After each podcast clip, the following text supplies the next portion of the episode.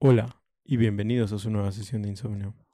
Prepárense para que esta noche obtengan la recompensa que tanto desean, suban de nivel a sus personajes o derroten a ese jefe que tanto los ha estancado. Mi nombre es Oscar, alias el Remenet, y como cada semana me encuentro aquí con mis queridos amigos, miembros del equipo Hazmat, Paco y Ostara. ¿Asma? Quédense con nosotros para llenar sus horas de desvelo o simplemente ser su ruido blanco mientras intentan exponer el estado profundo y una de las conspiraciones más grandes de la historia de la humanidad. Ok, Ok, ajá. Hazmat, ok, em, pistas interesantes.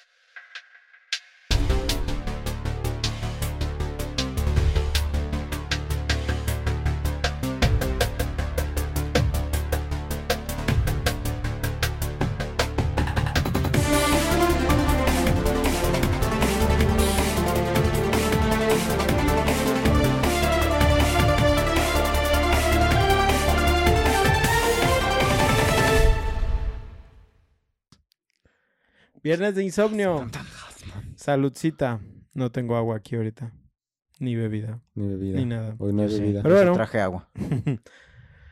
Al fin, bienvenidos sean. Gracias por sintonizarnos. Muchachos, espero que tengan sus fichas de juego listas o sus créditos suficientes en sus tarjetas, porque hoy vamos a viajar un poco otra vez a la época de las arcades, En la llave de Moy. en la llave de Moy. Como extras les voy a pedir que se armen unos gorritos de aluminio porque los van a necesitar.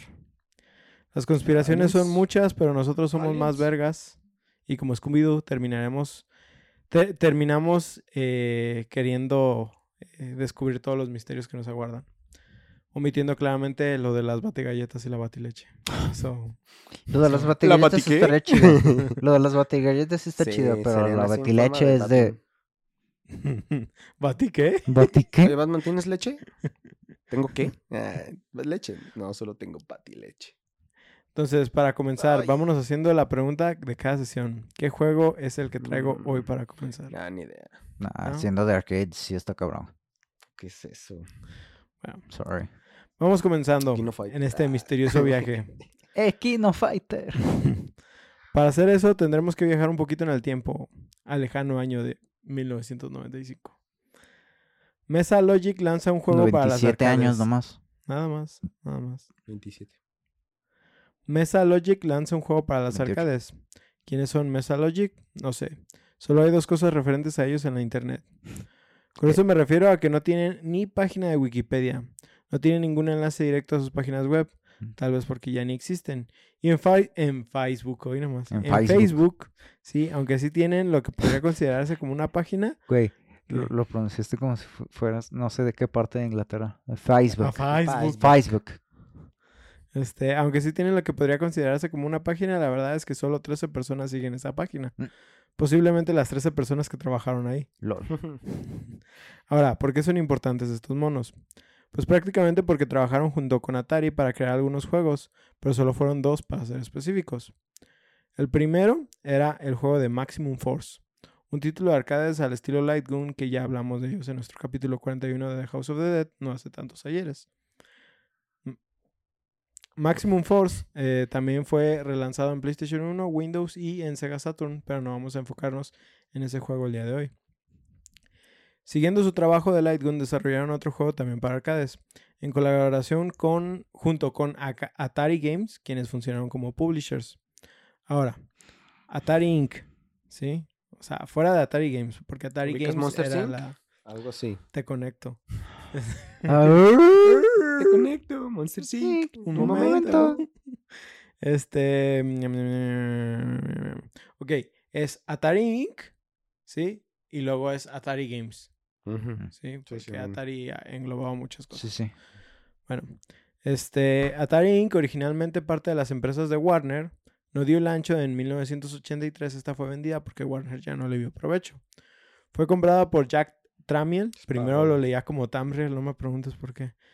Y renombrada oficialmente como la corporación Atari o Atari Inc. ¿sí? Tiene varios juegos a su nombre, más sin embargo, de momento solo considero la serie de Gauntlet y la de Tetris dentro de lo importante. Por mencionar, aunque hay mucho trasfondo eh, de lo que ver en Tetris, no, no quiero perderme en ese Ujú, aspecto ahorita. Güey, yo lo que pienso cuando me cuando dicen Atari, me viene, no, no, me viene a la mente los juegos de Dragon Ball Z Budokai. Ok. What can I say? Tanto esos como tanto los Budokai como los Budokai Tenkaichi. Ah, verga. Esos juegos de pelea sí les serví bien cabrón. De El PlayStation Atari. 2. Yo realmente solo me acuerdo de E.T. ¿No jugaste Atari? Casi no me tocó jugar Atari. En Yo realidad. tampoco. Pero bueno. Este, eh, eh, eh, em, en toda la historia de la división de juegos de Atari, no es, en sí, perdón, toda la historia de la división de juegos de Atari no es tan importante para este juego. Sin embargo, es importante saber en lo que se convirtió. Esto es que con el tiempo la rama de Atari Games pasó a ser renombrada como Midway, Midway Games West. ¿Sí? Ahora, ¿quiénes son Midway? Pues nada más son los desarrolladores de varios juegos de arcade, entre los cuales podríamos destacar juegos como Mortal Kombat y Killer Instinct. ¿sí? Tienen algunos títulos también importantes, pero el punto aquí es que Midway eh, también tuvo sus que veres en la industria de los videojuegos. Y entre ellos está el hecho de que al hacerse con la rama de videojuegos de Atari, decidieron tomar una de sus IP y darle un giro completamente nuevo. Ahora, ya sé que voy de estudio en estudio, pero aguanten porque ya casi acabo esta parte. Güey, eh, ahorita que mencionas Midway, otro que me viene a la mente es eh, NFL Blitz. Sí tienen muchos juegos de deportes. Sí. Mm, Si no me equivoco, tal vez me equivoco, los Midnight Clubs también son de Midway. No estoy seguro. Sí, ¿No son de Rockstar? que sí. Rockstar? No, creo que sí son de Te- Rockstar. Son de Rockstar. Tienes razón en eso. X. ¿De Rockstar? Sí. Ujú. Sí, son de las ramas que no les funcionaron. Como los de Table Tennis. Mm, también. O Bully. Ah, eso sí debe haber funcionado, güey. Eh, como les digo, ya sé que voy de estudio en estudio, pero tengo que hablar un poquito más de, de otro, ¿no? El estudio encargado de tomar la IP y darle vida eh, a Mid- fue Midway Studios Austin, ¿sí? Que solían llamarse Inevitable Entertainment. Inevitable. Inevitable ¿Como Entertainment. Thanos? ¿Qué? ¿Como Thanos? Sí, como Thanos. Estos vatos fueron fundados en el 2000 y comprados por Midway en 2004. A su nombre había solo dos juegos. Knights of the Old Republic. El primero este, tenía el nombre de Tribes Aerial Assault. Y el segundo siendo el juego de The Hobbit lanzado en 2003. El cual estaba en la época en que empezó precisamente la trilogía de Peter Jackson. Pero por pedos de licencias no estaban trabajando con ellas directamente. Aunque el juego fue aclamado por ser casi completamente fiel a la obra original, el gameplay dejaba cosas que desear. Mm. ¿Sí? Triste. Sí. En fin, pues, y estaba más cortito que las tres películas que sacaron después, güey. Eso sí te puedo sé. decir, güey. Uy, no. Se mamaron, güey. Era un libro, güey. Un solo libro. lo Era el libro más cortito de toda la trilogía. de Nueve bueno, de horas. toda la saga. De toda la Nueve saga. horas y doce extendida. Like my penis. Pero Pero- irónicamente sí sale todo de lo del libro. O sea, es una Pues muy sí. buena adaptación. Es una adaptación muy Pues fiel sí, libro. tienen tiempo de sobra, güey. Pues sí, ya sé. ¿Cuánto, cuánto dijiste, perdón? 12 horas la versión extendida. No, pero esas son las tres, ¿no? 9 horas la... Ajá. Pero las eso. tres de las clásicas. Ah, o las del Pues Hobbit. también. ¿Sí? ¿También las del Hobbit? Va. Este. Wow. ñe. Ah, en fin, pues entonces llega Midway y les dice a estos vatos: Te doy 20 pesos por tu estudio. Y estos güeyes aceptan y les encargan trabajar una nueva IP, entre comillas, lo de nueva. Este. mm, mm, mm. Ahora vamos a las cosas que desatan la adivinación completa del título de hoy. Coordenadas 37 grados 14 minutos 0 segundos norte y 115 grados 48 minutos 30 segundos oeste. Ubicada en la parte sur de Nevada a 134 kilómetros de Las Vegas, cercanos al pequeño pueblo de Rachel. Conocidos como Homey Airport, Airport por la CIA y con otros nombres como la Tierra de los Sueños o Rancho Paraíso. Este lugar es uno de los sueños mojados de muchos conspiranoicos. Con teorías como la examinación, contención y aplicación de la ingeniería inversa a tecnología recuperada en el caso de 1947 de Roswell, Nuevo. México.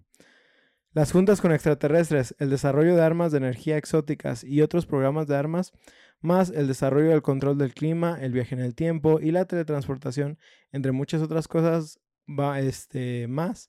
Hoy vamos a hablar del juego que expuso todo eso en la época del PlayStation 2 y Xbox. ¿Ya saben de qué juego vamos a hablar hoy? Me viene a la mente Ajá. Destroy All Humans. No, no tenía conspiración. Vas por ahí, pero no. Roswell, conspiración. Eso me da a entender que no jugaron el título. Nope. Mm-mm, ¿sí? No creo. Hoy vamos a hablar del juego de Área 51. No, Eh, sir. sí ¿No? lo he visto. ¿No? ¿Neta? No, nunca lo jugué. Mm, chavos. Siempre traes juegos que nunca jugamos, realmente. ¿Cómo la tienes? No sé, güey. No, no, no sé. O sea, me gustaría saber si sí los jugaron, porque Mm, por algo les pongo una lista, pero No, de arcade sí son bien poquitos, güey, los que jugué. O sea, entre ellos de peleas. este ya es de. PlayStation 2 y de Xbox. Can't remember. I don't remember. ¿No? Sorry. Bueno, déjenles pongo el video.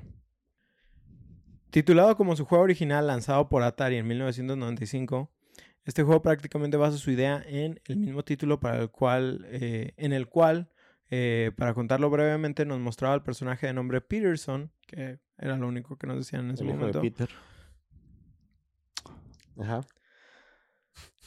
tomando parte del STAR, nada que ver con Resident Evil, siendo el Strategic Tactical Advanced Alien Response. ¿Sí? El cual hacía una incursión militar para evitar que los aliens conocidos como los Kron y una especie de zombies aliens creados por estos mismos no se apoderaran de las instalaciones de la famosa Área 51. Ok. Al igual que el otro juego de Mesa Logic, el juego fue lanzado para arcades, eh, PCs, Sega Saturn y PlayStation, además del Atari Jaguar. eh, una Jaguar. co- Jaguar, sí. Una consola propia de Atari perteneciente a la quinta generación. Sí, es de esas que no triunfaron. La otra vez Que se los... se vendió por 700 dólares de lanzamiento. ¿De 700 dólares de qué época? De 1995. Vete a la verga, güey. Bien perrísimo caro. Y fue de las mejores consolas Sí, que se vendió de esa generación. Como pinches, no sé, como 1300 de los actuales. Creo que tuvo 2 millones de unidades vendidas. No algo así. Sí, es que simplemente se... Trabajas una vez bien y ya no vuelves a trabajar en tu vida. Pues prácticamente. Dice, ahora, aunque el juego, este juego, el ya el de PlayStation 2, toma inspiración, inspiración en su homónimo de años anteriores, algunos ajustes tuvieron que hacerse para que la historia tuviera más sentido. Tomaremos control ahora de Ethan Cole, un miembro de la unidad Hazmat, la cual será enviada a la base del Área 51 para ayudar en la limpieza de un virus mutagénico. ¿Sí? Oh, shit. Ahora, nomás poquito contexto. Las unidades de Hazmat, sí, que por ahí vi que Ostar se quedó. se- Hazmat. sí. Hazardous materials. Ajá, son estas que llegamos a ver en películas de zombies y similares donde utilizan trajes completamente sellados, junto con una máscara de gas, entre otras Mm, cosas. Usualmente son amarillos. amarillos. Por lo general suelen ser representados como amarillos, pero no sé si tengan alguna Bueno, colorimetría dependiendo del trabajo que, que tengan que Sí, hacer. a veces Sí. usan azules, a veces amarillos, a De- veces y Y rojos. según yo, el blanco es de doctores. o sea, De hecho, de- yo he visto también verdes y grises, O sea, tienen Entonces, todos. pero no sé si es nada más como de que, ah, es que nada más Ah, teníamos según yo es por este, función. por uniforme o por función, sí, porque tendría sentido que fuera por función, pero no encontré datos sobre la col. Sí debe de haber, pero no Sí, investigué mucho. X. Sí. Este, pero bueno, suelen ser los encargados con tratar de, con- al tratar de sustancias peligrosas, sí. eh, eh, caso, por ejemplo, Chernobyl, aunque traían trajes específicos de radiación, podríamos se los decir que los güeyes que trataron de limpiar al principio Sí, usaban, era, eran parte de la unidad Hazmat, sí. sí, sí. Pero por ejemplo, también ahorita que pues está reciente todavía lo de la pandemia del COVID y todo ese desvergue, también los doctores parecían, en, en los primeros casos, siempre traían trajes tipo hazmat, Sí. pues. Sí, pues de hecho es lo que tienes que usar en áreas así de hospital de COVID, pues es todo el uniforme que tienes básicamente, pues es porque estás manejando, Excepto si eres el IMSS, güey. excepto si eres El IMSS IMSS. nomás les dio unos O México. cubrebocas de tela, güey. Ya sé. Pero bueno, Y no los usan. Sí. Ni siquiera los N40. ¿Qué N95? este, pero bueno. Volviendo al juego, aquí traemos un traje, aquí no traemos un traje de plástico. Somos más futuristas y vamos al área 51, así que obviamente nuestros personajes tienen que verse mamoncísimos y bien militares, aunque esto involucra dejar algunas partes de la piel expuesta, lo cual es un completo what the fuck. Pero bueno. Bueno. Sí. Ah, ah, a diferencia del original, el cual era un juego de tipo Light Gun, como ya había mencionado, este nos se nos muestra en un juego de disparos de primera persona, en el cual, además de permitirnos usar un par de armas extras a las de nuestro inventario, eh, también tendremos eh, torretas y algunas otras mecánicas de tipo juego de escuadrón. ¿sí? Ok. como, ¿O como desplegables? Republic, como Rainbow Six y cosas así. como Republic Commando. Sí, poquito como Republic Commando. Ah, Sí. El Paco se mojó un poquito. Eh, a lo largo del juego tendremos una variedad de armas, tanto de origen humano como alienígena. Estas para derrotar a nuestros adversarios. La mayoría de las armas eh, solo se pueden empuñar con una mano. Sin embargo, el jugador puede empuñar dos armas como la escopeta y la ametralladora en cada mano. O sea, Oh. tienes dual wield. Nice. Algo que es más ¿Dos interesante. escopetas? Sí. O sí, escopeta y es tipo. Punisher, güey, acá. Bien Eso, vergas. eso Halo no te lo venía manejando. Este, una cosa chida aquí, eh, la metralleta, ¿sí? O el rifle que tienes, que se ve como un rifle de asalto, pero siempre que lo encontré en archivos era como subametralladora. ¿Por qué? No sé. ¿Sabes qué es lo que se me hace mamón? Que Ajá. usualmente en vez de verlo como rifle de asalto en todos los juegos, siempre lo ves como fusil de asalto. Ah, también. Porque según lo que había visto, el rifle, o sea, literalmente es la parte larga, o sea, el barril. El cañón. Ajá, sí. el cañón, ese es el rifle, así que pues el nombre Sí, pues es de hecho en fusil. juegos donde te permiten modificarlo, o sea, literal lo lees como rifle, ¿no? O sea, Ujú. Sí, sí. Sí, tiene sent- sentido en ese aspecto. Pero a, a lo que iba es, eh, si te fijas, ahí ahorita ustedes que ya tienen el video, tiene el picture in picture en el scope. Ah, sí. Es de los pocos juegos que yo he llegado a ver que tengan esta opción. Otro juego, no me acuerdo si es Halo 2 o Halo 1 Mm. específicamente. En el sniper. En el Sniper. Cuando traías el sniper también lo Pero no me acuerdo en qué, en qué, en cuál de los Halos Creo que en el 2. En Creo el que es dos, el 2. ¿verdad? Simón. Porque en el tengo 1, más o en, el 1 época. según yo me acuerdo, traes un scope así bien mamadísimo con luces verdes y, Ah, y pendejadas. No, pero no se ve, es una textura. Ajá, La ajá, pantalla no es una ve. textura. Y en el completa. 2 sí me acuerdo que también tenía este picture in picture. Ajá. Que estuve buscando así como de qué, qué otros juegos eh, implementan eso? Y no encontré mucho, pero sí que la mayoría de los estudios tratan de evitarlo porque pues, se chinga un chingo el, el rendimiento. Yo me no me acuerdo cuál es, pero recuerdo que un había uno que jugué en el Xbox 360 de Fallout, Ajá. o sea, fue el Fallout 3 o el fue el New Vegas que tenía esa función. Yo supongo que va a ser New Vegas. Puede ser. Supongo. No sé. sé. ahí David me va a poner algún mensaje de ya juega el New Vegas, güey. Pero Algún día, algún Algún día. Y, día. y pronto lo traeremos al podcast. pronto lo, lo- lo traeremos. Este, lo que no me acuerdo, sí, que ahí que puedes ver el dual wheel. eh. Y sí, en los dos traes el, el picture in picture. Nice. Sí, o sea, era- eran esos pequeños detallitos que decía, güey, es que llama la atención, ¿sí? Sí. Este, pero bueno, bueno, déjame ver. Pues es, por ejemplo, también eso de que, que eh, ya los juegos no tienen lo que es el split screen co-op, o sea, de jugar en la misma pantalla por lo mismo de que, güey, tener dos, em, dos pantallas, o- sea, te, te consume un chingo de Ay, recursos. Hay muchas cosas. Yo, por ejemplo, digo, a ver, ok, estoy de acuerdo, te consume muchos recursos, ¿sí? O sea, eso lo entiendo. Pero luego digo así como de que, güey, máquinas menos potentes lograban hacer eso. Lo hacían. Y aunque tú puedes decir, güey, es que ahorita lo que tienes en pantalla es más cabrón que lo que tenías en ese tiempo. Puedes decir, ok, sí, pero en ese tiempo también, También esos la- juegos estaban al borde la de la tecnología, ¿sí? O sea, Supongo simplemente ahora los motores no funcionan de esa manera. sí, yo, yo pienso que tiene más que ver con los motores, güey, que con, con realmente el- tener el trabajo de renderizado doble. ¿sí? No, no creo que sea una excusa tan sencilla, entre Sí. comillas. Pero no me dedico a eso. No, no, no. Sí, no nomás puedo- estamos opinando Ajá, sin sí. saber, así que jaja, No, so- no soy un experto. no somos científicos. Pero, ah, Pero me vale verga. Aquí nomás estamos teorizando, no tomen lo que decimos como verdad, pero ¿qué creen si es verdad? la tierra es plana. Es hueca, güey. Sí, es hueca, hueca. güey. No es plana, es hueca. Pero bueno, este, cada arma también puede usarse como arma cuerpo a cuerpo. Sí, y para su propósito original, que es el de disparar. Este, aparte de esto, las armas tienen dos modos de disparo. Sí, el primero es el método principal, ya conocemos una ametralladora, bla, bla, bla. pero dependiendo del arma pueden tener eh, funciones Disparo extra secundario. como granadas y cosas así. Este, el segundo tipo de disparo eh, suele tener un, un nivel de potencia mucho más alto, pero cuesta muchísima munición y precisión. Sí, o sea, no suele ser la herramienta más precisa, pero está por ahí. Este, Nada que disparar lo que me ropa no solucione. Ey, Pues Mm. es básicamente tu oh shit button, ¿no? sí, prácticamente. Puede ser. Aunque, según yo, por ejemplo, si disparabas granadas Demasiado o cosas así, cerca de sí, ti, sí, sí. Ajá, no era, no era tan Ah, oh ¿a shit. poco no?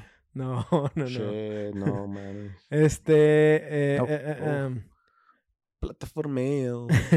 Sobre eso, yo siempre pensé que juegos como Killzone eran de los primeros en implementarlo, el, el tiro secundario. Eh. Sí, Ah, pero pues Dead Y- Space ya lo tenía. Killzone es antes de Dead Space, morro. ¿Diga el 1? ¿Sí? Sí, güey, Killzone ¿Cuál es es de, Killzone? Kill- Killzone es un es, es de la generación de PlayStation 2, güey. Mm. Sí. Este. ah, ah, ah, ah, en ese momento, en el. Perdón, es que me, me- me perdí aquí leyendo. Este, en ese momento, que fue cuando yo la primera vez que los experimenté con Killzone, yo pensé que era una eh, mecánica que realmente rompía el juego de, de armas, al grado de que decía, güey, es que esto está más interesante que armas incluso que Halo. Que, por ejemplo, a mí me gustan mucho las armas de Halo por cómo funcionan, o sea, por ejemplo, el plasma, la combinación que puedes tener con las armas. Ujú. Pero el hecho de que, por ejemplo, este, traía una ametralladora y yo que siempre decido en todos los juegos de traer escopetas por si se me acerca algún pendejo o algo, este, traer una ametralladora con función a escopeta al mismo tiempo, para mí era como game changer completamente, ¿no? Entonces yo decía, güey, no mames, es que está bien vergas. Y luego la ametralladora básica, pues también traía sus lanzagranadas y, y así, o sea, cada arma tenía como algo que hacía que llamara la atención. Creo que Sí. incluso las que eran como las Light Machine Guns tenían como un modo de disparo alternativo. Y entonces, o sea, para mí era como que, güey, es que esto es mucho mejor. Obviamente había aspectos como el gráfico que así daban que desear, pero de todos modos para mí en ese momento Killzone como que fue algo. Y la verdad es que yo creo que ah, más bien fue porque Salud. yo jugué Área 51, creo que cuando ya estaba la generación del 360, entonces ya, había, ya tenía rato que había jugado Killzone y todo eso, que ya ni siquiera solía considerar que este juego tenía armas de formas, o sea, disparo de forma secundaria, pues. Pero, ¿sabe? Y aún así, también investigué un poquito más y encontré juegos que utilizaban este, mo- este modo de disparo secundario este, mucho antes, desde los noventas. Está uno que se llama Pathways into Darkness, que salió en el 93. Además de, ten- además de tener juegos como Marathon de Bungie en el 94 y Star Wars Dark Forces en 1995. Nice. Ajá. Sí, o sea, para, como digo, yo, pues malamente, en ese entonces sí llegué a pensar así como, ah, güey, estos vatos son la verga porque lo inventaron. Eh. Pero eh, sí, es nada más buscar un poquito más de información, ¿no? Ah, pues X. Este, aún así, sigo considerando que no tanto las de Killzone, pero por ejemplo las de Resistance, los modos secundarios que tiene cada arma, Mm. es mi forma favorita de jugar, mis armas favoritas. Killzone todavía sigue rompiéndolo para mí, pero es que, por ejemplo, no sé, creo que ya lo, ha- ya lo he dicho. Resistance tienes una ametralladora Alien que literal pone un marcador y no importa si están a cobertura, las balas giran Rolean. hacia ellos. Tienes otra que, se, que, Cyberpunk. que literal se llama el perforador, que no solo te permite atravesar paredes, su botón vatos. secundario te pone un muro. Oh, Sí, un muro como láser, pero pues, te protege de disparos y puedes disparar a través de él. Sí, o sea, son, son cosas así que dices, es que, güey, ¿Era necesario? están muy rotas. Ajá, sí Pero muy está, chido, está chido, pues. Pero bueno, eh, volviendo al título de hoy, eh, el jugador también puede usar granadas, una de origen humano y otra de diseño alienígena. La Sí. plasma. Vamos a decir que sí. ¿Qué tipo plasma? de qué eran o cómo tronaban. o sí, como azules. Sí. Sí. En una etapa posterior del juego, sí, Ethan Cole se infecta con el mutágeno oh. y se obtiene la opción de convertirse en mutante temporalmente, Chan, chan. ¿sí?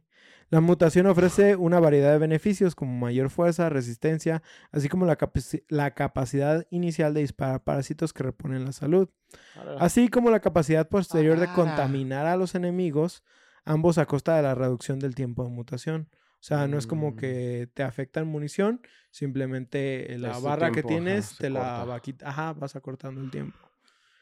Este, mientras está en forma mutante, los jugadores pueden detectar fácilmente a los enemigos eh, que estén como ocultos, Ajá. este, pero tiene un pequeño efecto ocular, o sea, los ves como, vamos a decir, no me acuerdo cómo se ven específicamente, si no me acuerdo, digamos que se ven como naranjas, pero los ves como blurry, Ah, no ok. los ves así Borrosos. claramente, exactamente. Ah, ah, luego, los jugadores pueden reponer la salud y el, y el mutágeno mediante el uso de jeringas médicas, muy a la... Clásico. iba a decir Bioshock, pero me quedé pensando. Sí, ¿Sí? se inyecta sus Sí jeringotas así de grandes, ¿no te En, en el acuerdas? 1, ¿verdad? En el... Porque en el ¿En Infinite todos? comes basura. No me acuerdo del Infinite, pero sí, en, en, el, el Infinite 1, 2 vas y a los 3 botes sí de te basura y te encuentras una hamburguesa o algo, güey, te la comes y te Pero recuperas- todos. Ah, recuperas vida, güey. No, eso También nunca el eso, malditos enfermos. ¿Cuál es su problema, ¿Qué, güey? Tiene? Comiendo basura. Pero bueno, Lo que nunca hice fue en los Fallout, nunca bebí directo del baño todo contaminado. ¿por qué, güey? Ya eres radioactivo. De esos que te cura 2 de HP y te da 20 rads. No Sí, mames. no, ¿Quién no sabe y sabe a uva, güey? A uva radioactiva. También, eh, no lo tengo aquí escrito, pero si no me equivoco, haz de cuenta que mientras te vas encontrando este, cuerpos de infectados y cosas así, ves que le sale como una especie como de esporas, Oh. puedes aspirarlo y eso te sube la barra de, de mutágeno. Pero entonces es como un poder de Dios, o sea, es algo que se te activa y como el de Kratos, pues, que puedes activar temporalmente por un busteo de ataque y de Sí, vida. lo utilizas en situaciones de. Como si- Sí, no. Poder de Dios. Es que no, no estaba pensando en God of War. Sí, sí. Eh, pero sí Es, es algo un así. power-up nada más. Ajá. Sí, o sea, lo traes contigo, lo vas rellenando y cada cierto tiempo lo, Lo puedes, puedes usar. activar. Ah, ok. Sí, ok. y, y funciona mientras lo utilices, mientras más utilices sus habilidades, más rápido se te consume la barra. No es tanto como para, ah, lo voy a guardar para los jefes y matarlos así, pero sí te sirve como cuando las hordas te están llegando y necesitar, porque puedes recuperar vida de esta manera también, pero muy poquita. Como la que aplicabas en Devil May Cry, de que apenas usabas el poder ese. Haz el de boss y cuenta, es, es, es más parecido al Devil Trigger que, ¿Sí? que cualquier otra cosa. Eh, Sí, Devil no, Trigger. no, nomás aquí sí, pues necesitas, como digo, estar encontrando o jeringas o infectados para estar como obteniendo el power up. Verga, ¿y ahí también abrazacaras? No. no, bueno, sí, pero es que son varios tipos de aliens. Oh, Ah, de hecho, no traigo una sección específica de ¿de aliens, pero, ¿No? pero si no, ahí y lo, lo- lo- los mandamos en texto o en fotos. Al final del video, nomás una Este- imagen. En- gracias por Gracias. Este, a propósito, lo de los mutágenos, siempre me recuerda completamente a ¿A The The Witcher. Witcher? Sí. Hasta, pero bueno. Un aspecto notable del juego es la capacidad de escanear y analizar varios objetos en el entorno. Sí, esto es posible mediante el uso de un escáner presente en el traje del jugador, usado durante todo el juego. Literal, traes algo en el Sí. brazo y... Está mamón porque de que hasta carpetas y así las analizas, o sea, como para sacar información, pero de que el vato no sabe leer, no necesita Güey, la computadora para que le diga Me que dice el caga, güey. documento, Me güey. caga el uso de escáner, sí. Sí, Este... Mí también. No sé, güey. Tiene que estar Ah, bien implementado, güey, para que no sea enfadoso tener que hacerlo todo el tiempo. Mira, ahí te va. Mientras usas el escáner, el jugador no tiene acceso a las armas, ¿sí? Ujú. Aparte del cuerpo a cuerpo, sí puedes golpear, pero pues... contra aliens, ¿verdad? No te sirve de Ujú. mucho. Este, y debe cambiar a un arma disponible para poder luchar. El escaneo proporciona información detallada sobre el entorno de un jugador, así- del jugador, perdón, así como sobre los enemigos combatidos, así puedes obtener información de los aliens que vas matando. El escáner cuando está equipado agrega una barra translúcida al, al HUD o al HUD, a la interfaz, Hot. ¿sí? Que cambia de color y altura y altura de azul claro a rojo intenso. Esta barra indica qué tan cerca o lejos está un jugador de una de las muchas pistas escaneables, como carpetas de archivos o asistentes digitales personales. El escáner puede recopilar información de los artículos sin tocarlos.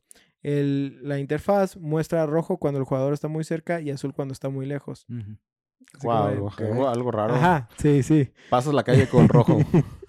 Los elementos que se escanean se pueden ver en el juego, lo que brinda información sobre el funcionamiento del Área 51, además de ser necesario para desbloquear videos secretos hechos por el Dr. Cray o el Sr. White, que ahorita voy a mencionar un Mr. poquito. White. Ahora sí, yo en lo personal no soy tan fan de estas mecánicas. O sea, siento que es una inclusión noble, pero la neta muchas veces enfadosas. Ejemplo, aunque trato de defender mucho a Mass Effect Andromeda en algunas cosas, su escáner me tenía hasta la madre. Y hay juegos eh, como este donde los archivos secretos más chidos los encuentras de esta manera. ¿Sí? Eh, no quiero decir que odio todos los tipos de escáneres. Me gusta, por ejemplo, la implementación eh, que usas en los juegos de Batman. eh, pero simplemente hay otros donde son odiosos. Ejemplo, por ejemplo, ejemplo, por ejemplo, Por Doom un 3 también tiene algo similar. El juego te permite encontrar PDAs o mm, asistentes personales, como antes de que tuviéramos smartphones teníamos PDAs, Ajá. este, las cuales te pueden ayudar a obtener claves de acceso a ciertos lugares, códigos de seguridad, videos y audios, siendo estos últimos los únicos que no afectan tanto porque puedes escucharlos mientras juegas.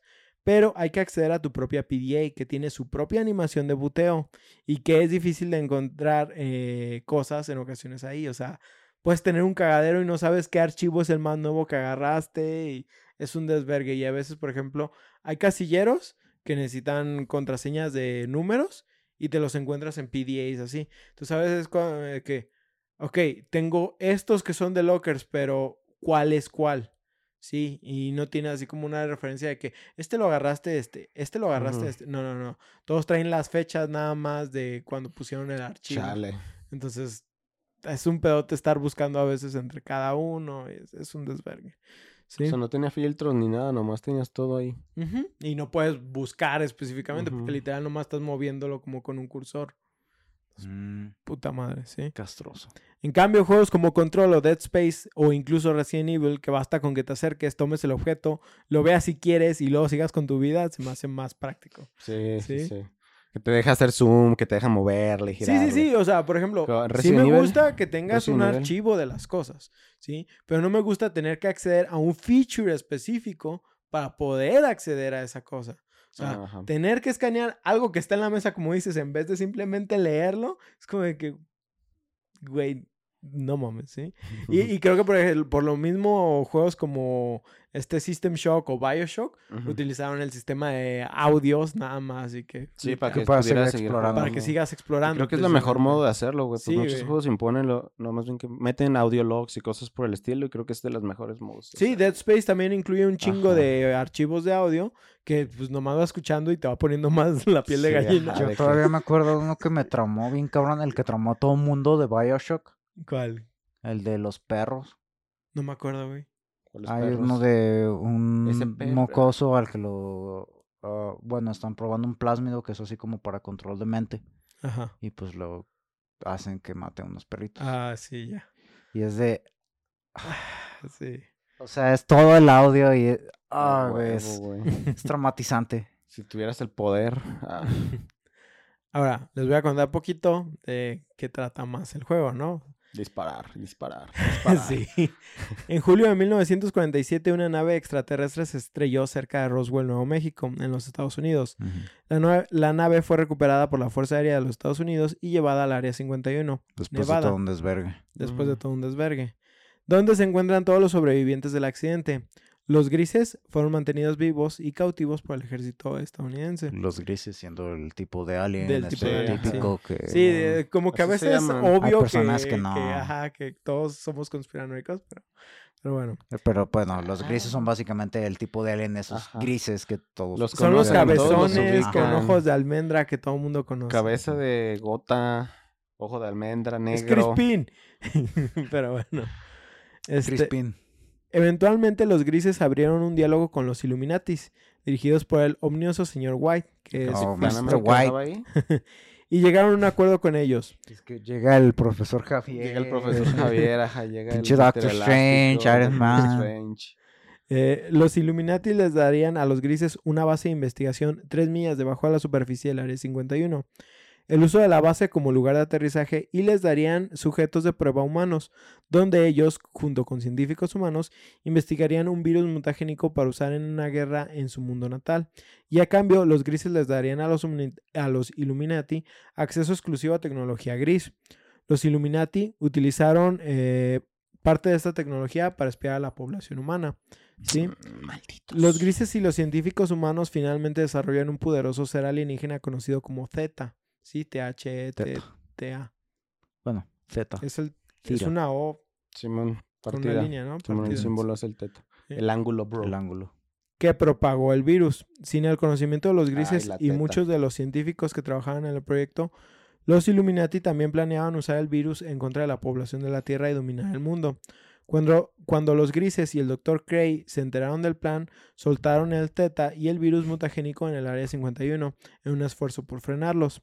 ¿Sí? Esto lleva al ejército de los Estados Unidos a enviar una fuerza de reacción rápida eh, dirigida por el Mayor Bridge eh, para poner una cuarentena y contener el virus. Puente mayor. El Hazmat Team Delta, el primer equipo enviado inicialmente al Área Ah, 51, Como en Gears. Eh. Equipo del Escuadrón Delta. es emboscado por la criatura Theta, ¿sí? que sufre bajas antes de retirarse más profundamente a la base. Hazmat Team Bravo, compuesto por el líder del equipo Ramírez, McCann. Crispy y el especialista en misiones Ethan Cole, que es nuestro protagonista, es enviado a buscar a Delta. ¿Serás negro? No. Ahora, Como el Cole, el tren Cold Cole. Train. ahora, el cast del juego de este título fue el, el cast del juego, ¿sí?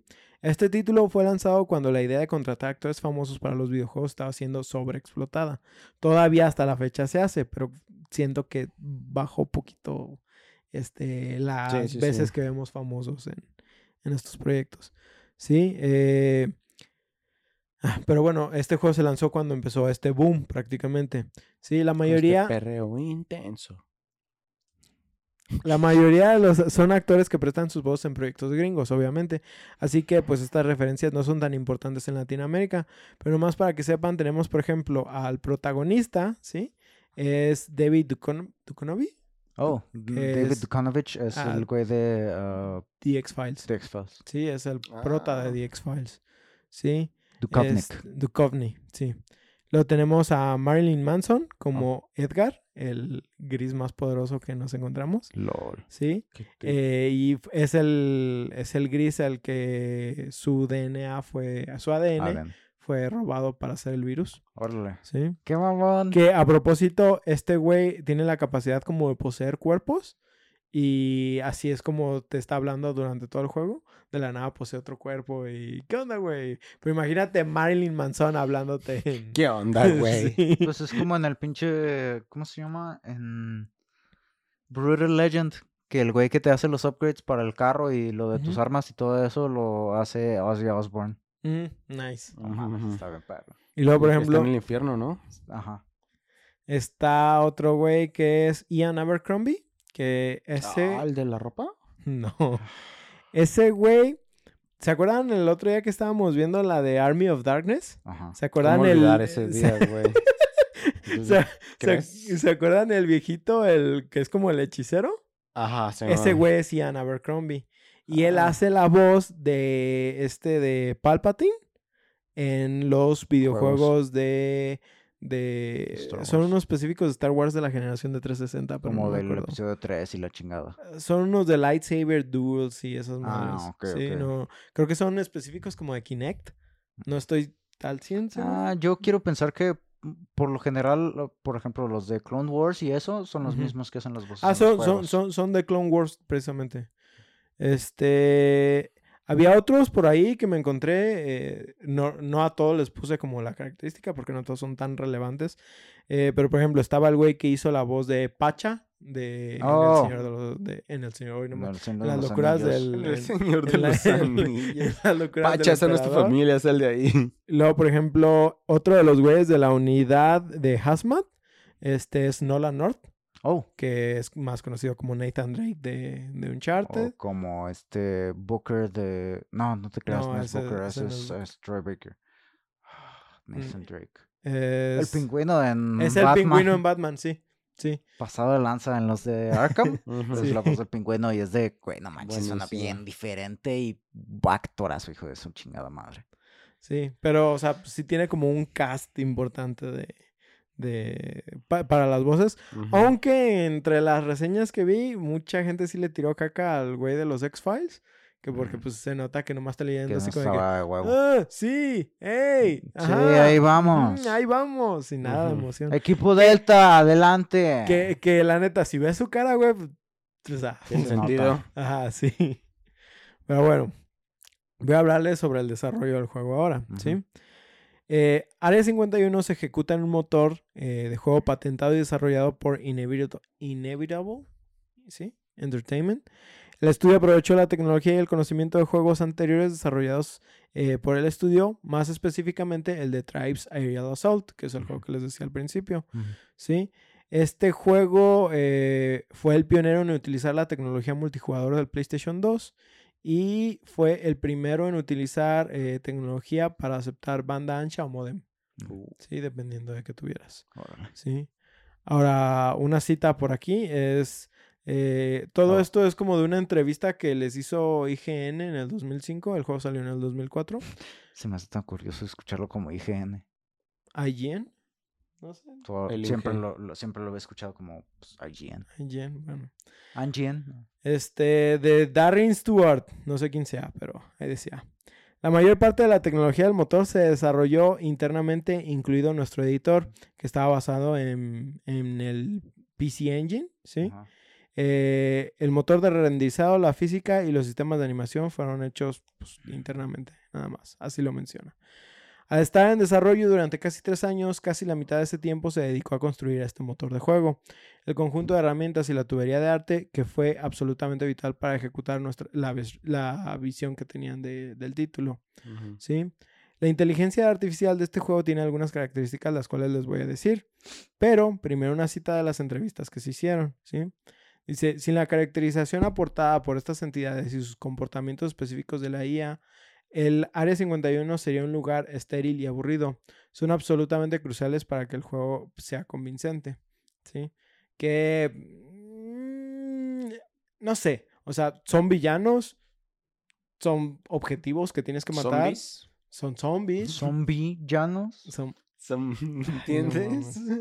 No mames, no. Digo, dicen que yo. Estaba fácil. Oye, me lo estaba Dicen que guardando, yo- eso me lo Sí, estaba sí, ya, guardando. ya, ya vi. Puchín. Puchín. No hay batería, bro. Este.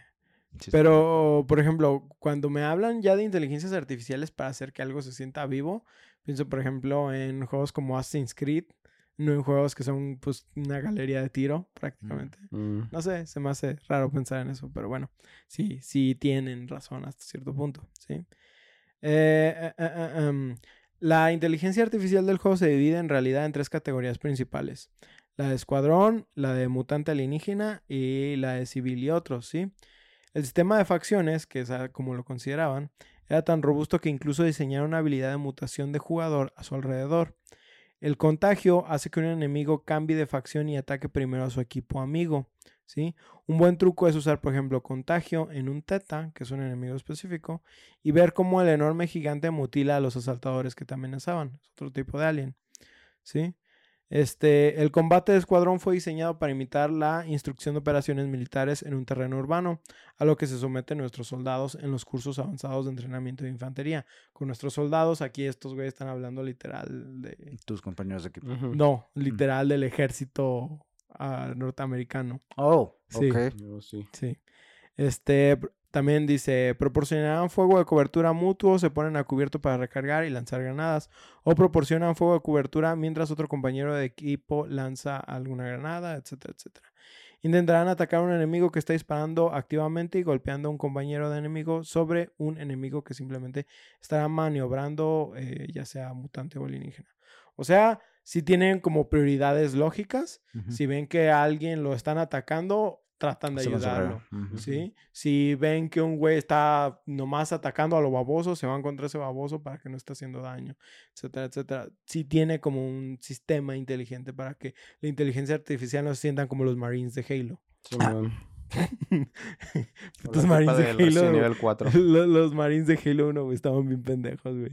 Nada, te decía, no mames. ¿Sí jugaste el Republic Commando? Sí, güey. ¿Te Sí. acuerdas de los, eh, los compañeros de equipo en ese pinche juego? Qué era hermoso.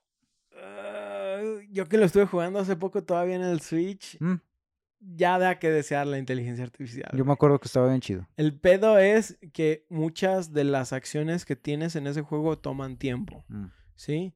Y a veces, por ejemplo, el decirle, posicionate aquí, se posicionaban ahí sin, sin tomar cobertura, mm, ¿sí? Entonces, mm. muchas veces se ponían ahí y no le les importaba que les estuvieran disparando.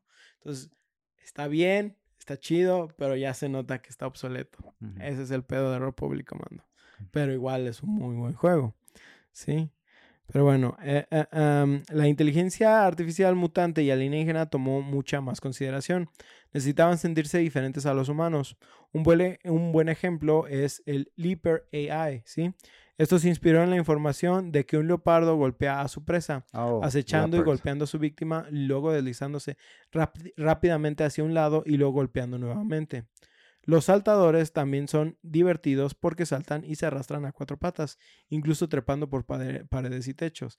Lo que quiere decir es, estos güeyes se mueven en zigzag por todos lados, te atacan por todos lados y cuando tienes un grupo es como busca un, un pasillo porque eh, va a estar cabrón que los tengas en un área abierta, ¿sí? Simón. Sí, sí, no te conviene como nada más estar como a cobertura, sí te tienes que estar moviendo en el juego. La diferencia es que pues, el arsenal basta lo suficiente como para enfrentarte a la mayoría de las cosas que te ponen enfrente. ¿El equipo de fútbol o por qué lo pronuncias El así? Arsenal. El arsenal de armas. Ok. Salud, güey. A mí también me dan ganas de estornudar. So- Ah, ah, am, los Grey Aliens necesitaban sentirse etéreos y por encima de la mera humanidad. ah, yo. Caminan y apenas te notan. Como nosotros ayer.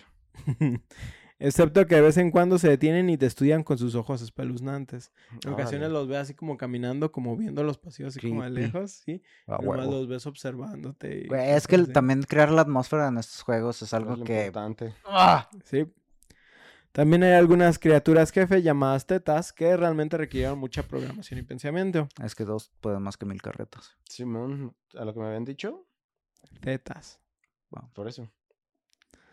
También está la categoría de civiles o otros que proporcionarán los comportamientos de la población que habita la base. Y esto incluye al Dr. Craig, que navega en una silla de ruedas de alta tecnología. Algunos villanos Navega, güey. Sí, navega, güey. Mm, Se va volando. Pues es que es una silla de ruedas. Sí, está, está flotando. Oh. Algunos eh, villanos Illuminati se incluyen en la Charles. mezcla, así como entidades biológicas que te atacan implacablemente. Porque aquí te enfrentas a los Illuminati, que son humanos con tecnología alien y parten madres, güey. Hijos de su puta madre, parten madres. Sí. Este. El juego recibió críticas en gran parte promedio a, promedio a positivas en su lanzamiento, con una puntuación de 6.9 en GameSpot, Uf. Que elogió el juego por sus efectos de audio, imágenes nítidas y el modo multijugador, pero criticó el juego por su actuación de voz débil, que es lo que les Mm. decía, y jugabilidad repetitiva, llegando al consenso de que para los fanáticos de los tiradores que necesitan algo nuevo para jugar, el Área 51 se ajusta adecuadamente. Pero para cualquiera que busque algo más que un tirador promedio, probablemente no valga la pena. De manera similar a la revisión de GameSpot, el juego obtuvo una puntuación de 6.2 en Gamershell, con los gráficos y el sonido con la puntuación más alta. IGN le dio al juego una crítica positiva, con una calificación promedio de usuario de 7.5 sobre 10, Nice. una calificación de bueno. Los gráficos y el sonido obtuvieron la puntuación más alta de la revisión de IGN, al cual la revisión de Gamershell, una puntuación de 8.5 sobre 10 de cada uno. ¿Sí? Sobre el audio no puse nada de eso, pero estos güeyes sí se enfocaron en que tratara como de destacar, trataron de tener los sonidos más nítidos para las armas, Ujú. que yo no considero que sea como de lo mejor que he escuchado, pero a lo mejor para la época sí, Sí, sí es. estaba muy bueno. Ya empezaban a utilizar el Dolby Surround, Oh, nice. entonces se notaba esa calidad de audio. Eh, ¿Qué es el Dolby Surround para aquellos que no sepan? pues es el hecho de utilizar sonido como el que utilizas en tus ¿Cómo se audífonos. Periférico envolvente. Envolvente, Que gracias. tienes Como un burrito. direccional. Que es- Sonido burrito. pues sabes que no solamente es izquierda y derecha, sino que también escuchas de atrás. O sea, es mejor para la ecolocación si fuéramos este murciélagos. Murciélagos. Sí, vamos, murciélago. Pa' comentarios. Para comentario. comentario. Este, y también trataron de que, porque muchas veces, no sé si lo han notado, hay juegos donde estás como teniendo como una conversación y de la nada hay como explosiones o están disparando y se pierde un poquito o pierdes la noción del diálogo. Aquí sí trataron como de ecualizar también todos esos, esos efectos para que no perdieras el diálogo completamente. Qué chido. Entonces, sí había cosas en las que neta se esforzaban mucho. Ah, como A pesar de que ellos... Ajá, di, di. ahorita es un comentario aparte de lo del juego, pero ese tipo de modulación de sonido. En Estados Unidos, eh, el Malibu de mi madre Tenía modulación de sonido dependiendo de la velocidad a la que fueras. Ahorita ya es normal en los carros, ¿no? Que frenas y bajan, bajan el volumen. Que pues en, el, en mi Astra de ahorita no. Pero No, sí, de, ya, ya me han tocado manejar algunos vehículos más nuevos y sí, literal, frenas y bajan el volumen y depende de qué tanto Y te frenes, acele- pueden apagar el, el audio completamente. Pero es que, por ejemplo, de que íbamos, iba acelerando y ya pues, que es- pues se revoluciona el motor y pues se va subiendo el volumen y ya va, va- mm, frena y, y se va a modular. Ah, era tan hermoso porque... Depende de qué tanta gasolina esté consumiendo, métele Ey. más power. Así funcionaba la modulación. No era tanto de. Era como un radio a vapor, güey. Mientras más carbón le echaran. Radio gasolina. Aquí, eh, cuando yo estaba viendo lo de las calificaciones, la verdad me quedé así como que. Ok, sí, no lo pongo a este juego como un 10. O sea, completamente no. Pero sí puedo decir un 8, 8.2, 8.5, sí le doy. ¿Por qué? Una, por las mecánicas que tiene de tiro. Porque no había tantos juegos. creo- no me acuerdo si eh, Halo 2 ya estaba en el mercado para cuando salió.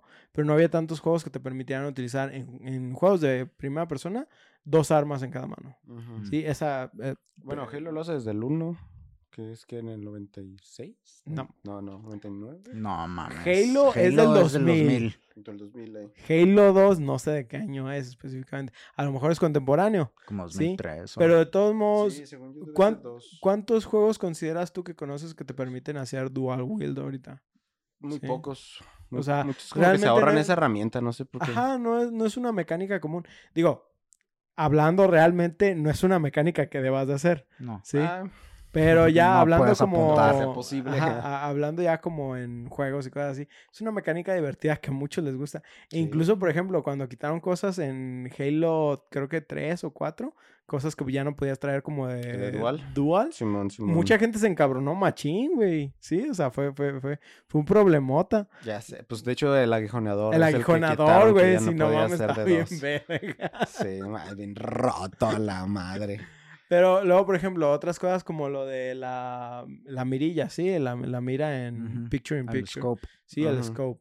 El hecho de tiro secundario, el hecho de las granadas. Los aliens eran un... O sea, tiene muchos aspectos que yo digo, jugué muchas cosas en esa época y aún así Área 51 llega a destacar, aunque no fue considerado incluso de lo mejor de ese año.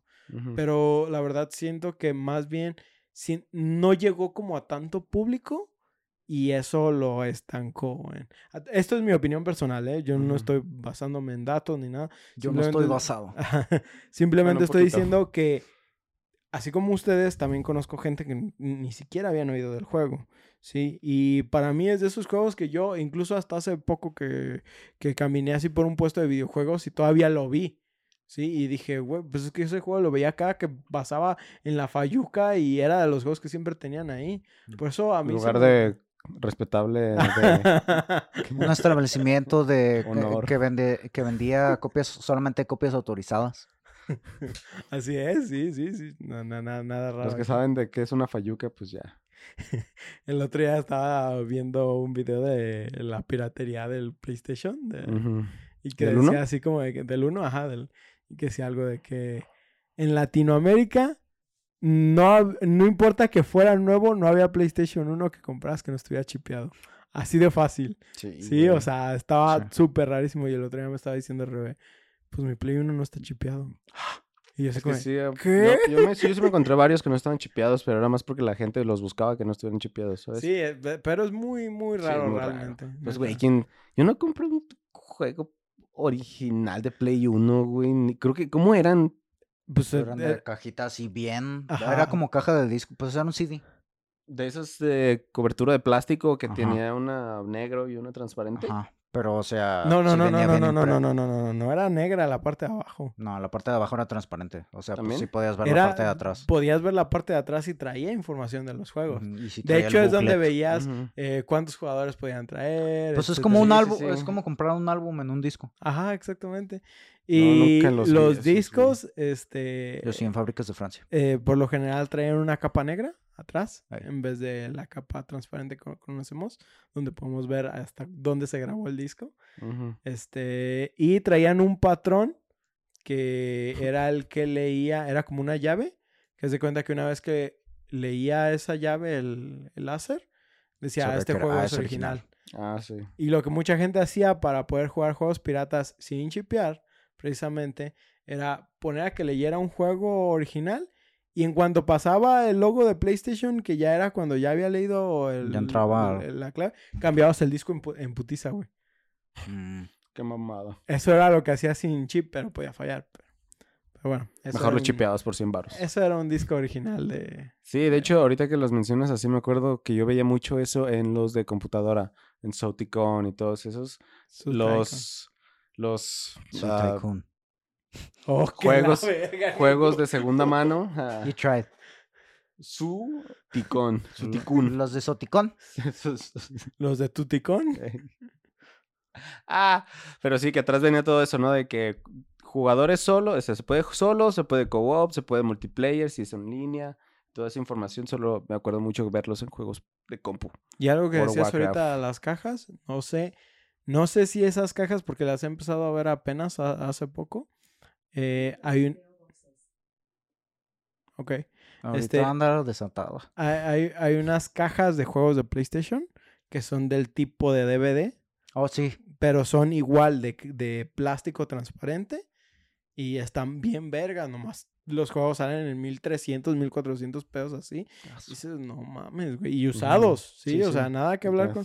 Pero no sé si son oficiales. Mm. Si alguien sabe por ahí, ahí, ahí dígame, pécheme. pinche idea. Si alguien sabe dónde encontrarlo aún más barato, ah, mejor. Ahora, volviendo un poquito a Área 51. El juego fue lanzado como software gratuito por- para los consumidores de Estados Unidos por la Fuerza de ah, por la Fuerza Aérea de los Estados Unidos. Oh. Ya no está disponible en la página doublefusion.com, pero eh, pues estuvo disponible porque era de los juegos que tenían en el programa de entrenamiento para militares. ¿Sí? Sí, ese aliens. desmadre. Pues no sé si aliens, pero específicamente era para Pues aprender sí, a güey, aliens ilegales. Ahora, en 2004, Damn. en 2004, antes del lanzamiento del juego, Paramount Pictures anunció que habrían llegado a un acuerdo para, sobre los derechos cinematográficos del juego. En marzo de 2007 se contrató a un autor de cómics, a este Grant Morrison, para adaptar el juego del guion. Este proyecto no está relacionado con la película Área 51 de Urian Pelly. Y al final, pues, según eso, sigue vivo, pero nunca se ha lanzado. Mm. ¿Sí? Eh, ahora, eh, los modelos de las criaturas fueron manejados por Stan Winston Studios. Según los informes, las capturas de pantallas y los dibujos conceptuales, se prometía una gran variedad de seres, desde los extraterrestres grises con los que todos estamos familiarizados, hasta los seres que se asemejan a perros mutados de ocho ojos y sin piel. Vergas. Porque siempre perro.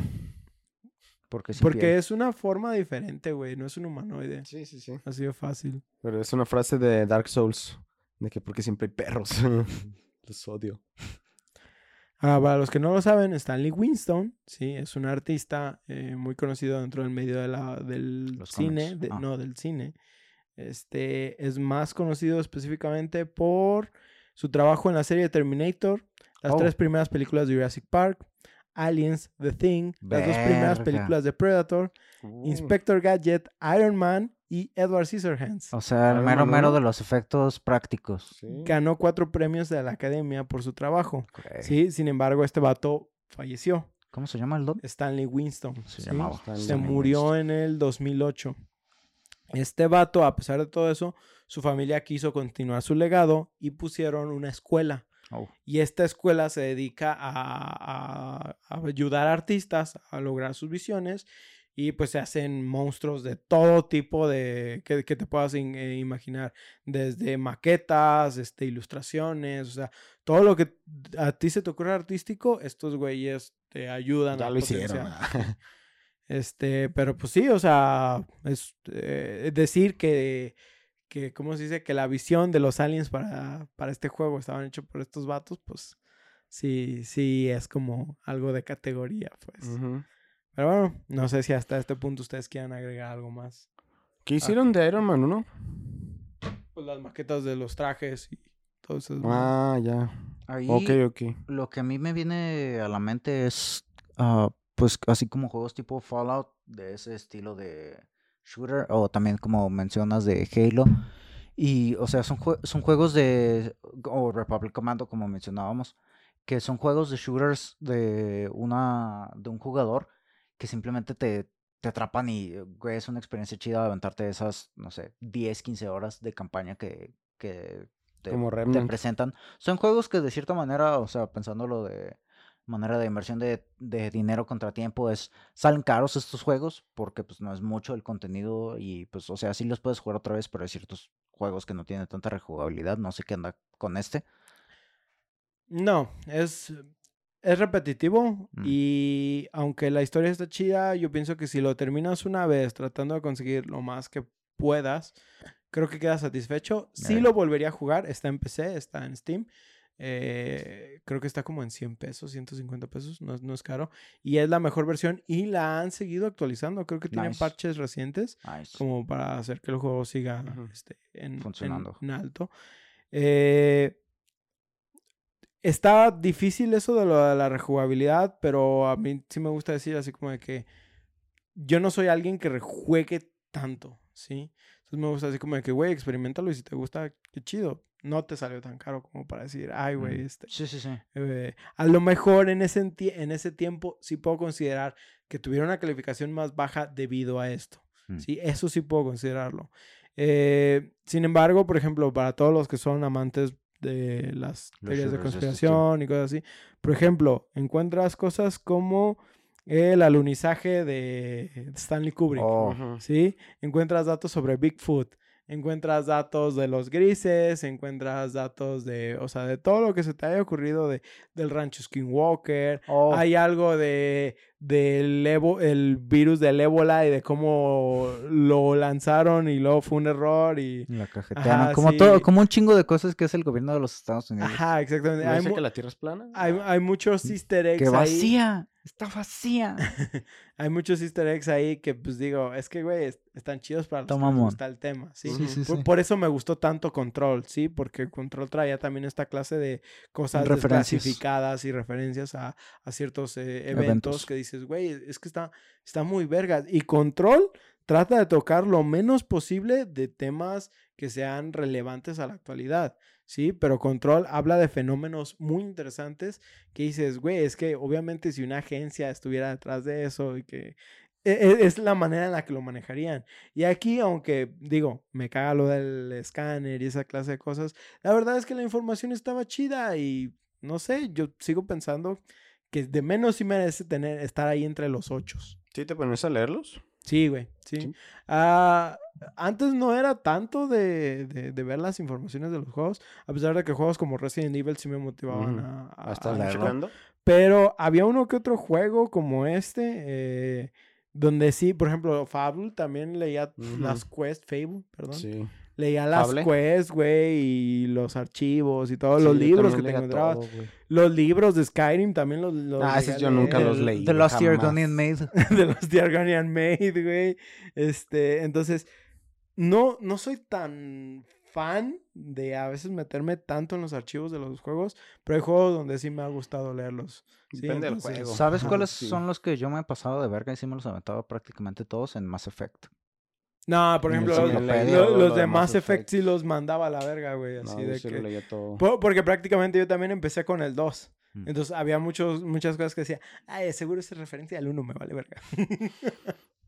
Pero así de que todas las especies y... Me acuerdo en el 1 estaba bien pasado de verga la enciclopedia porque era de cada especie venían ah, tres artículos. Uno era de, o sea, de su fisiología, otro era de su sistema de gobierno y otro era como de sus costumbres o cosas por el estilo Ujú. y era de... No mames, era un putero de información. Pues es que era estaba gente, bien e- perro. Era gente que le Ujú. daba sentido al lore, sí. y le es daba más vida. el pinche, el- la potencia de storytelling de Bioware de ese entonces, Ujú. verga, los mundos que crearon. Y por ejemplo, a lo mejor Resident Infinitos, Evil no tiene un sistema de lore tan profundo como para que digas, ah, Mm. güey, sí tienes que leerlo. De hecho, el juego lo puedes entender básicamente sin leer nada. Pero sí hay, hay, hay veces como Ah. que te das cuenta de ciertas cosas que es como de que si, te, si eres fan del juego, o sea, hay detalles que dices, ah, Ah. por esto es esto. Sí, o hay detalles que dices, ah, por eso fulanito no está aquí. Ya, Sí, entonces ay, qué chido. eh, siento que esa clase de detalles a veces están muy Los- chidos y sí, la, sí vale el juego, pero sí digo, no en todos los juegos. Este sí, pero no en todos los juegos. Me ha atraído leer. Leer. En Mucho general, texto. Hay mucho texto. Ah, Sí, pero sí. leyendo manga. 800 capítulos de Eh, One Piece si en una semana. Verga. Y pues sí, o sea, estos juegos a mí se- pues, se me hacen chidos. Siempre me han gustado los shooters de un solo jugador. Son, son campañas chidas. Sí. Tie- Tiene enfoque en multijugador porque, como Oh. digo, tenía... La, el co-op. El, no, no, no, no, no, el co-op tenía... Creo que sí tenía co-op. De eso no, me- no me acuerdo y no, no revisé datos de eso. Pero sí tiene un multijugador, creo que hasta de 16 personas. Órale. Que pues era sí, algo pues, estilo fuerte Halo 2. por PlayStation 2 y Sí, Xbox. para ese entonces. Este, Midway trató de incluso de que fuera uno de los puntos de venta, porque a estos güeyes les había ido bien con el Tribes, el Aerial Assault, y por eso querían potenciarlo, sí, aparte de que pues ya tenían historia creando buenos multijugadores. Sin embargo, a pesar de eso, y aunque sí lo jugué en multijugador con mi hermano, que si dice que no se acuerda de este juego, ahí sí Lo le, le voy, a- lo voy a agarrar a coscorronazos, porque Ah, pues No, no corronazos. pero, este, de hecho, él lo jugó más que yo. Oh. Sí, o sea, sí lo terminamos, pero él sí lo jugó más que yo. No se va a Eh, pero a, No pesar, creo. a pesar de eso, como, como digo, eran de esos juegos todavía en esa generación que tenían el multijugador, pero el multijugador no era Lo principal. todavía el objetivo, ¿sí? El objetivo era la historia. Y mostraban la historia y el multijugador era un complemento. No como Call of Duty ahorita, Mm. ¿sí? Pero... Que es puro multiplayer. Es puro multi. ¿Ya viste lo...? Bueno, no sé si han leído información sobre eso ahorita ¿De reciente. qué? ¿Del De nuevo? Todo lo que compraste para el Warzone, para tal fecha de septiembre, no sé qué, ya va a dejar de, de funcionar? ya no va a existir. No Que porque va a empezar Warzone 2.0, algo así es lo que sospechan. Pues van a hacer un reset de los servidores. Es hora de empezar, güey. Es hora de volver a jugar. Y todo lo que compraste, skins y todo eso, ¿Todo eso? valió verga, güey. No mames. O sea, yo digo que sí te los van a... Te los puedes mantener. No, güey, hay, hay un ¿Van a hacer aviso. reembolso? Hay un aviso, güey. No, es que pues, cuando lo compras, güey, hay un aviso específicamente que dice que si la empresa lo elimina, sí, Sí, pues te la pelas. Se pierde. Es un NFT. prácticamente. Pero bueno, Bueno, pues esperamos que disfrutaran esta historia llena de aliens. Ah, ¿Por qué le pusiste mayúscula? Y estudios comprados por otros estudios. Recuerden que pueden enviarnos sus comentarios o juegos que quisieran escuchar a debufodeinsomnio.gmail.com o por Twitter e Instagram arroba debufoinsomnio. Si gustan, pueden seguirnos a nosotros por otros medios. Mí me encuentran como SSJ Redwolf en Twitch, a Ostara como arroba Ostara King, también en esta plataforma. Y a nuestro host lo encuentran en Twitter como arroba Remenef y en Instagram como arroba Karma Cósmico. También queremos recordarles que este podcast lo pueden escuchar en sus plataformas de Spotify, Google Podcast, Apple Podcast y ahora con un host, Acast, y como ya saben, en YouTube también. Si gustan dejarnos una reseña en alguno de estos servicios, nosotros aquí con mucho gusto las leeremos. también síganos en, pues síganos en todas las redes sociales.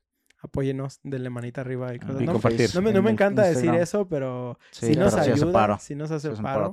Sí, Recuérdenlo. entonces, Si nos están escuchando, subscribe. Sí, y compártanlo con sus amigos, pues, prácticamente. para Nosotros.